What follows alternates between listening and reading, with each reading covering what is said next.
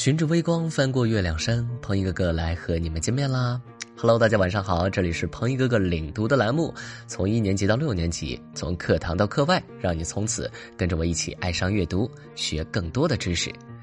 今天带给你们的故事叫《东东鼓》。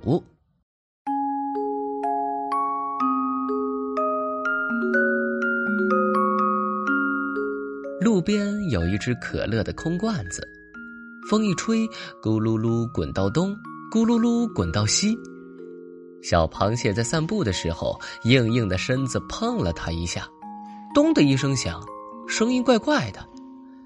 小螃蟹爬过去，用大钳子敲了它一下，咚，又是一声响，声音好响，吓了小螃蟹一跳。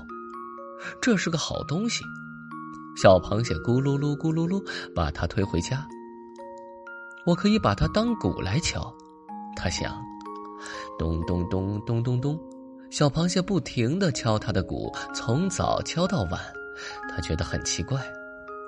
当他的大钳子用力的敲在鼓上，发出咚咚的响声的时候，他一点烦恼也没有了，甚至他连小青蟹的事也忘记了。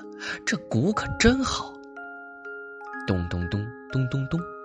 不过，小螃蟹的邻居们可不喜欢听这种鼓声，好吵呀，好烦呀。小青蛙来说：“小螃蟹啊，你能不能不敲你的破鼓，吵得我嗓子疼？”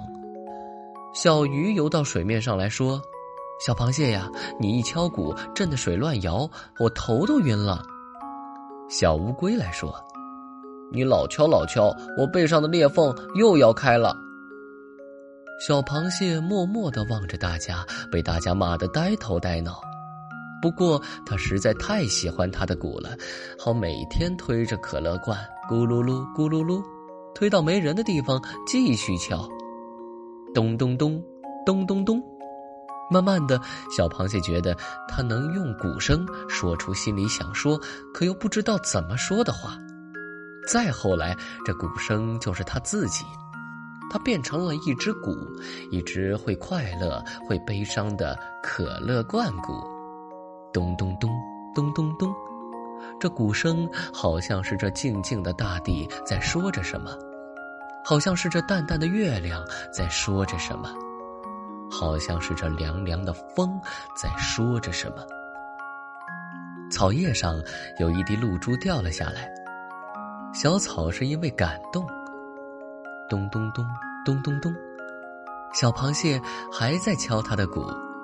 等它停下来的时候，它才看见青蛙、小鸟、乌龟坐在它的旁边听，他们的眼睛都直直的，好像在望着老远老远的地方。你们，小螃蟹以为他们又来赶它了。我们是想来听着，听着就忘了。